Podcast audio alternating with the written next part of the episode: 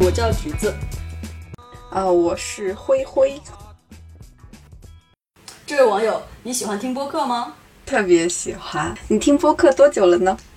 两年。都是在什么情况下听播客？我一般是在画图的时候听播客，早起化妆的时候听播客，就是生活中各个场景，感觉稍微有空白的片段都会被播客充斥。对播客的录制感兴趣吗？一年前就很想去做一档播客节目，愿意一起做一档播客吗？非常愿意。那我们就不寒暄这些了啊，我们就切入主题。就在这个喧闹时代里面，我们的第一篇开篇，我们选择了一个最近比较火热的主题。乘风破浪的姐姐，呃我们来讲一讲自己怎么看这个节目，还有这个节目给我们带来一些收获。你你首先你是嗯怎么知道这个节目的呢？你还记得吗？怎么知道这个节目？我一开始看的时候，可能是看到宣传吧，微博上的宣传说大概的卡司是这些，然后它的定位大概是什么。其实文案什么的没怎么看，主要看到 这么多好看的姐姐，然后就是比较个性鲜明的姐姐在这儿，然后内心就会觉得这个节目一定很有看头。你当时预期吗？就是你会觉得，呃，对它是一个什么概念啊？对他是，嗯，我想看到的绝对不是那种和和美美的场面，你想看撕逼是吗？倒也不是。我希望能够展现各自的性格特点吧，不必在乎是不是有讨好目标观众怎样怎样这种，至少不要那么明显。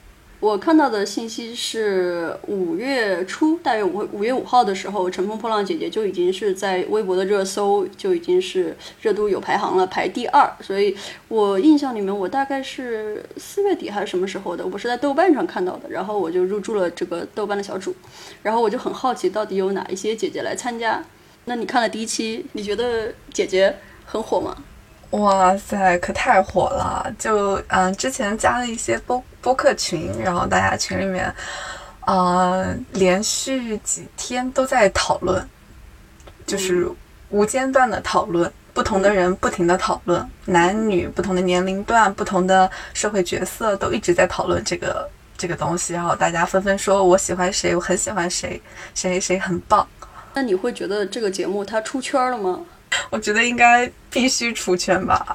再说他的目标受众，其实谁能说清楚他一开始的就是目标受众是嗯呃瞄准了哪些人呢？我的个人感官是，我觉得这个节目是挺红的，但是我觉得它可能还没有出圈，因为我咨询了我们办公室的那些嗯打引号的 阿姨，或者就是说呃比我年纪大一些八零初的一些同事，他们基本上都是忙着带孩子，就是基本上不看综艺节目的，所以但是他们也没有听说过这个节目。我觉得出圈的标准可能是他们。没看，但是听到了这个东西，所以我觉得可能跟我的预期有一点误差。就是我觉得它可能没有出圈，但是是一个今年的一档比较爆款的节目。他的火爆程度，呃，它的火爆其实并不只是因为它的那个策划比较吸人眼球，嗯，还存在一些就是天时地利人和这样的背景因素，你觉得呢？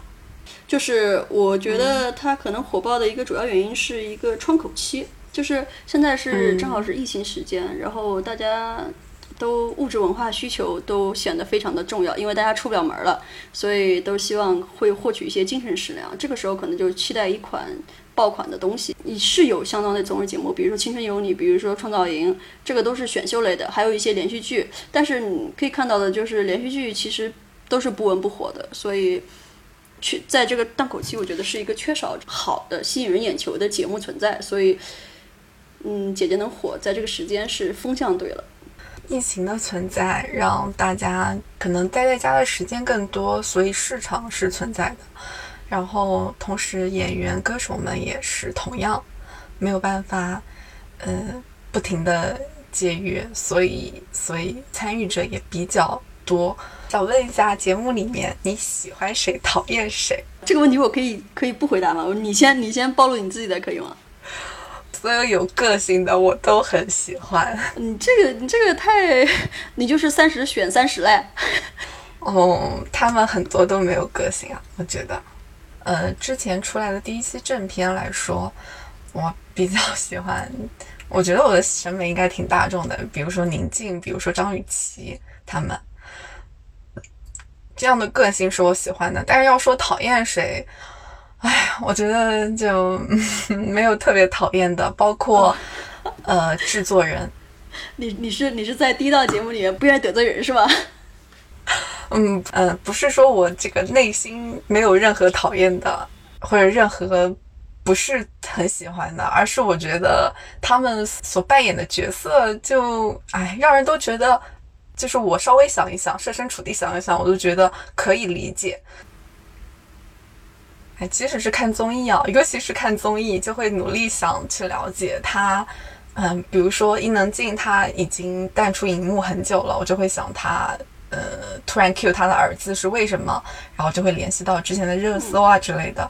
然后再比如说，呃，网上里面 diss 比较多的杜华，嗯，他确实他的审美好像就确实是有局限性的。但是，嗯，但是这毕竟是一档怎么说女团选秀节目，它的这个标准怎么说呢？也不让人觉得奇怪吧，只是觉得有一些狭隘。杜华女士的个人观点 虽然是代表个人观点，但是也是依照韩国标准来说，女团选秀的一种一把尺子。嗯，然后我觉得他被众多人 diss 的原因，就是因为他想要用这把尺子去衡量所有有个性、有有自已经形成自身亮点、自身魅力的姐姐们，他要想用这把尺子去衡量他们，就是太太愚蠢了。就是就是，好像我们在说韩国的养成模式是是从一张白纸开始，然后叠成一样的形状。但是这个节目其实并没有，这个节目每个人都是已经出道了的，每个人都有自己的特色的东西，你再把它揉捏到一块儿去，让他们按照统一模子出来，这个是不太可能的。这个节目的出发点很就是很好玩，就是。嗯，他他是如果按照传统的呃这个就是选秀节目，什么创造二零二零那种节目来看的话，他是要以一个女团的身份出道的，对吧？但是这个节目它显然不可能是以一个女团身份出道，这就是一个伪命题，我觉得。就是如果它是一个伪命题，它的目的不是为了出道，那我们看这个节目是看的哪些看点？对，这档节目它所呈现出来的。呃，价值取向以及审美取向，还是就是传达给观众，就我来说还是挺多样的。嗯，比如说就杜华和三十个姐姐们来说，她们之间就是有冲突的。姐姐自身是不可能，嗯，怎么讲，努力去适应她的这个衡量标准，但是她却以这样的标准去看待，嗯，从三十到五十多的姐姐。这个是一个冲突。杜华所代表的不是他一个人，是很多 很多人的观点。再一个就是审美，审美取向，审美取向，我觉得可能因为都是演员，都是艺人，所以展现出来的嗯较为单一，还是主流的审美取向吧。这一点我觉得也是没有办法，毕竟是，毕竟大家都 大家都是经常在镜头前。所以一定要控，大部分人都会努力控制一下自己的外观。你你是想说他们的造型可能会，他们的就是个人的着装和造型，还是为了迎合当今现在的主流审美，就是比如说男性直男审美的这种范畴，是吗？其实我就是本身，嗯，从大学以来吧，就一直，嗯。就重复减肥变胖，减肥减肥这种这种这种轮回啊，特别恶心。然后，因为当时当时可能十八岁上大学，可能没有什么嗯个人的想法吧，所以就努力去迎合迎合周围人或者是呃臆想中的主流的价值观。那大家都觉得瘦瘦的女生很好，嗯，那我想自己。不够好，或者是怎样？是不是因为自己不够瘦？嗯，就会钻这个牛角尖。嗯，这么多年来 就觉得挺痛苦的。然后，嗯，看节目的时候就会发现，无论是多少岁，就算是伊能静，她依然是身材纤细、四肢纤细，呃，然后曲线非常 非常美。嗯，大家在赞赏她规律规律饮食、健康运动，对健康这一方面很好的呃努力以外，其实你说她运动是只是为了健康吗？就会让人觉得好辛苦啊，女生。会把它作为一个职业要求来看待吗？比如说某一种职业就需要他保持这种身材，保持这种作息，或者是每一种职业都会有它的自身的门槛和要求。嗯，就是勉强接受，但依然会有意见。你还记得你刚才发我的那个呃链接吗？大部分人其实嗯已经不怎么有节目了，或许他们的人生计划里面就不打算之后再出来。就是一直努力的，嗯，接节目或者演出之类的。那他们这样是为了什么？然后除此之外，如果说因为艺人这个职业而需要保持身材、保持皮肤紧绷，这个也是非常不科学的。虽然，嗯，比如说阿黛尔，虽然她现在瘦了，但是她之前胖的时候，是不是他也是一个非常非常，呃，有能力？的歌手呢，就是这个嗯说不过去，但是我还是觉得一点，就是其实大家还是要拿作品来说话的呀，很多时候作品才是你的敲门砖。是的，不是吗？我我为什么会这么想？嗯，就比如说，你看他们会说这个万茜是团宠，对吧？她为什么会是团宠？就是因为她有作品拿得出手呀。像宁静那么多年的作品，大家。上去就是一上台面，大家都很尊重她。她是，她是也是有作品拿得出手的呀。这个东西是个敲门砖。我觉得最好的演员就是别人不记住他，而记住他的角色。我会觉得我们看这个节目，你看到了什么呢？我想看不同年龄段的姐姐们能展现出，嗯，各自所在环境、所在背景下，他们的幸福、乐观、积极向上的心态吧。那就是一个。正能量展示，针对他们现在在 在娱乐圈、在社会上所处的地位，我还挺很期待看他们 他们在一起交流的客套的模样。就比如说一开始的时候，大家互相认识，那你是你只是纯好奇，还是觉得这个可以学到东西呢？很好奇吧，是嗯，就是觉得，比如说啊，比如说像之前《创造一零一》。大家进来，嗯，可能只有个别有一些，嗯，有比较丰富的演出经验，其他都是，嗯，较为小白。那大家就不会有那些什么比较多的矛盾，或者是，但是在这里不一样，大家都已经出来这么多年，所以怎么讲，他们在一起仿佛不是在演播间，是在丛林里面，大家都有 不同的。不同的身份，不同的角色，丛林法则在他们他们所在经历的事，我会觉得那就是在看一个冲突啊，就像像一个故事一样。这故事里面为什么丰富和精彩，是因为它需要冲突。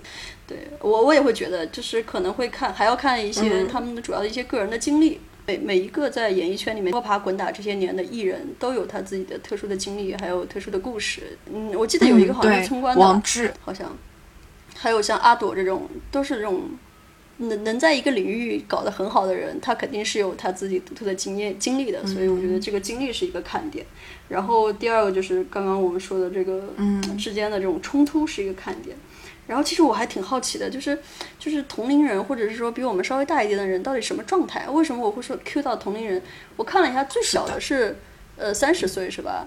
最小的是对。对对，还有几个月三十岁，因为这一点他还被网上面暴力了。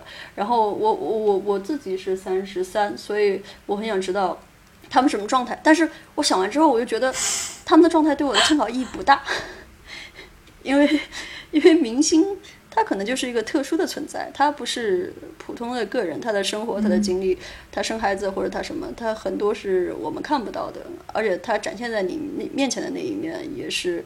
也是可能是一个包装的结果，或者是一个各种各样综合的结果，是一个局部的自己吧。所以我觉得，但是很有趣，就是可以看到不同的选择，不同的这种选择之后，他的是一个什么样的状态，就都都还挺好的。他们出现，也许在实际方面没有特别具体的参考价值，但是他们就本人的经历而言，然后他们所传达的自己的价值观，就像你之前说的阿朵，他们所传达的这个信息是，嗯，怎么讲？我觉得是通用的，是适用的，是你也可以，是我们也可以理解的。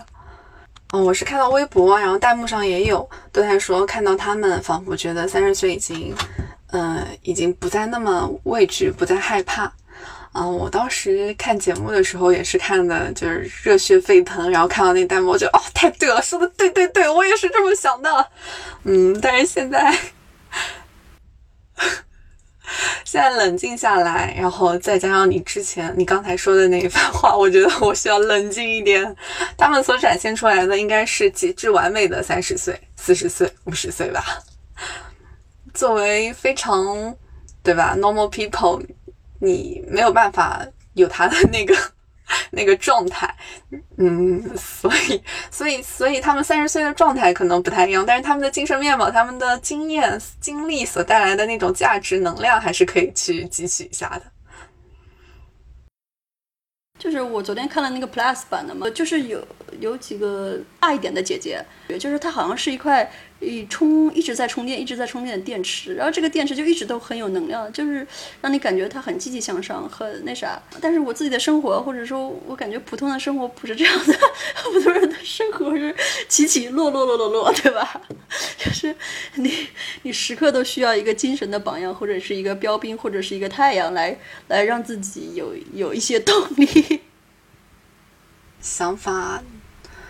哎，我觉得年轻不好的一点就是想法太多了，我还挺害怕变老的。害怕变老有非常肤浅的，害怕自己啊皱纹，害怕自己肌肉含量变低，害怕自己摔一跤就会骨折，这种。对，这是这么这么细节呀？那你那你要抱这个想法，你天天都不敢出门了，好不好？就是比较比较怎么讲？比较直观，比较表面的。害怕自己不再年轻，害怕自己，嗯，怎么讲？害怕自己走在路上就不会有呃异性的目光在看着我这种，嗯，还害怕的就是比较现实的问题，工作，然后是否以后会有自己的事业，和父母相处的时间，和伴侣相处的时间，就是每一天都在减少，这个事情还，唉。还挺让人心碎的，或者是说你看了这个节目，或者说你跟节目里面，你觉得给你带来了一些什么呢？就基本上 对于我的担忧完全没有帮帮助。那还不就这话吧？就是说，今天我看豆瓣上还有一个帖子在那说，说这是一个三十岁以上的女团选秀节目，是不是看了之后你的三十岁就不担忧了呢？不是，大家该担忧还担忧。但是他们至少给给你展示出了一种嗯，一种可能性，或者是一种榜样，或者是一种这种可以选择的一个方向，就是你以前没看到，现在有了。嗯，是的，是的，这我觉得节目做的不错的就是这一点，无论它里面是否呃价值观正面，但是它只要只要这个节目存在，它就向社会传达了这样的意义，所以还挺不错的。去年吧，前年美剧有好多都是大女主的剧。不是，但是我们国家就没有，好像这这块的影视剧其实是蛮空白的。嗯，就女性本身而言，比如说，嗯，明星们呼吁，呃，自己到了三十多岁所接到的角色定位就会变得很很苛刻、很狭窄。那对于社会中普通的职场中的女性呢，这个困境也是同样存在的，而且我认为可能更为苛刻吧。你觉得呢？这个就谈到八二年的金智英了。我问一个看过这本书的呃男性读者，然后说嗯怎么样怎么样？你有没有觉得他有一些细节描写的让人很心碎？他说没有，他觉得这本书故事性有一点点单薄。是你你是觉得他没有他没有同理心？我以为书本中那些比较细节的描写、那些场景的设置、那些对白，能够让所有看这本书的人都能够得到与女读者一样的感受，但是好像不能，并不能。没有，我倒是没有问过我身边的朋友、男性朋友们这个这个问题，但是我会觉得那个状态很丧。但是，但是是迫于社会压力造成的，比如说偷拍，比如说工作的歧视，这些都是社会所造成的。你自己一个人其实是很难改变的。但然后包括比如说，呃，老公是不是带宝宝，在在在那个里面，她的老公已经算是很不错的了。你要搁中国来，我觉得也是，对吧？算是一个这个优秀的优秀的对象了，优秀的老公了，对不对？但是她个人还是会展现出来，就是那种整个时代落幕下的这种。这种丧，就是我觉得可能很多中国女性在结婚之后，她的所有的重心都是在孩子身上，孩子的一点点收获，孩子的一个踏步、一个脚印，或者是一颦一，就是一点点微笑，给他们会带来莫大的这种鼓舞。所以就是经常有句话叫“为母则刚”嘛，其实都是逼出来的呀。职场上呢，职场上，嗯，就你观察而言，你觉得？嗯，就是中国一二线城市女性在工作职场方面，会在过了三十之岁三十岁之后会变得比较困难，难以向上。我觉得这个是，就是如果说职场困境的话，是男性跟女性都会存在。比如说像华为，华为前几年爆出的那些事情，三十五岁以上，如果你不是高管，你可能就会被裁员。这个是大家都需要面临一个问题。从大学走出来择业的时候开始。女性选择的范围就会少一点，可以可选择性的岗位就会少一点，这个是太明显的一件事情了。我们可以回顾一下湖南卫视做的综艺节目，从零四年开始的这种社会现象，它是怎么慢慢的起来的？我是觉得这个选秀节目，它作为一个鼻祖，湖南卫视是创造了一个大的这种开开篇，就历史开篇章的这么一个作用。为什么会他开篇章呢？我觉得有几个综合的因素啊，比如说就是在二零零四年那会儿的时候，它是上新的节目，它是上新的电视台，就是它的覆盖率会更广，大家都能看到它，大家看这个节目的门槛会很低。第二个就是你说的，它是一个呃，就是它是一个从人群中选出一些人的节目，那么它过程中就是你如果看的话就会有冲突，冲突就是各种 PK 啊，还有就是个人成长的故事，这些都是综合的点，还有最。还有那个湖南卫视最厉害的煽情，湖南卫视的煽情动作就是很强，它会它会引起你的同理心嘛。在那个年代，他通过这种手法的操作，所以让大家都来关注到这个节目。还而且当时还有一个现象，就是当时手机的普及，大家开始用短信来投票啊，对，那也是一个就是这个标志性的一个动作，不是吗？所以它带火了整个的一类选秀节目。在那个之后，有很多。啊，我们这列了一些什么？零四年有变形记，呃，零四年有超女，零六年就开始做变形记，这两个都是原创的。然后一零七年开始是舞动奇迹，这个是引进的。还有一二年有百变大咖秀，还有一三年我是歌手，一三年还有爸爸去哪儿，然后一四年有花少花儿与少年，一五年有偶像来了，一五年我看啊还有一个真正男子汉。一六年有《明星大侦探》，一七年一七年很多，一七年有《上网的生活》、客栈，还有中中餐厅。哎，我觉得一七年开始，它的它的风向就在变。你看这三个节目，它都属于慢综艺类型的，有点像那个韩国的那种。八年开始也是《妻子浪漫旅行》，一八年还有一个专业性发展的，就是那个《身临其境》和《深入人心》，这两个都是一个专业性方向发展的。然后一九年有一个《我家那闺女》，其实是一个养成性的。有有一点窥探明星隐私的那种感觉，包括一九年是一个密室大逃脱，就是那种体验那种类型的，所以它整体的路线是从一个刚一个选秀，然后到那个爸爸去哪儿那种明星的这种隐私的曝光，然后再到这慢综艺，再到后面的专业方向发展。二零二零年又回到了一个新的起点，这个乘风破浪，它就是这种又带。呃，明星的这种融合，窥斯的一种想法，还有一个就是有一个选秀的这种这种概念在里面，它又不是纯选秀节目。创造一零一之类的也是从日韩传过来的，在日本、韩国都有类似的。嗯，然后我看了韩国版的那种，嗯，感觉，呃，可能，可能。就就如果杜华去的话，应该还应该会很满意的那种。嗯，你觉得他最后的走向会是什么？他的卖点会是什么呢？到后期的话，后期就是大家就是好奇、啊。据说它是淘汰制的。对，我觉得，我觉得可能很多人看这节目也就是好奇啊，好奇这个后面这个大家住在宿舍里面会有什么摩擦，后面谁走了，然后中间有什么故事，然后展现一些这些东西。但是我个人很担心，我我很担心他会高开低走，嗯，我心里面也是这样，很担心。是吧？因为。因为其实我说实话，我觉得这个这个节目挺不公平的。你想看啊，他是三十个艺人，对吧？这里面有歌手，有演员，然后你你比赛的项目是唱歌，演员来说不公平，也挺好玩的吧？我觉得是一个比较有趣的一个节目。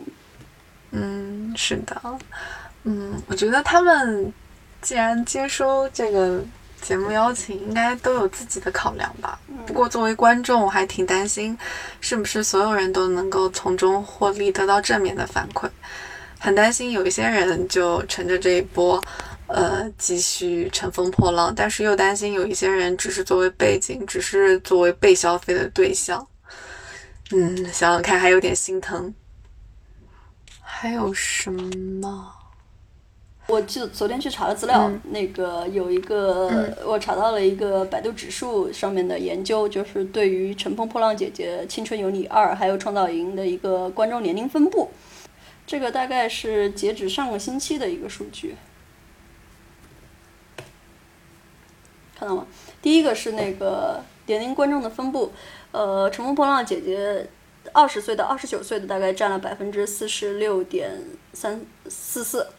就是看浪姐的，基本上零零后还蛮多的，在岁数比例来说占了一半，零零后是一半，所以我就很很好奇啊，这这零零后都认不起人，我我自己都认不起人，我是一个八零后，我都认不起，他们看的那么津津有味，看个啥？然后还有一点比较有趣的就是那个创造营，创造营在零零后里面的收视率占到百分之五十三，一半以上。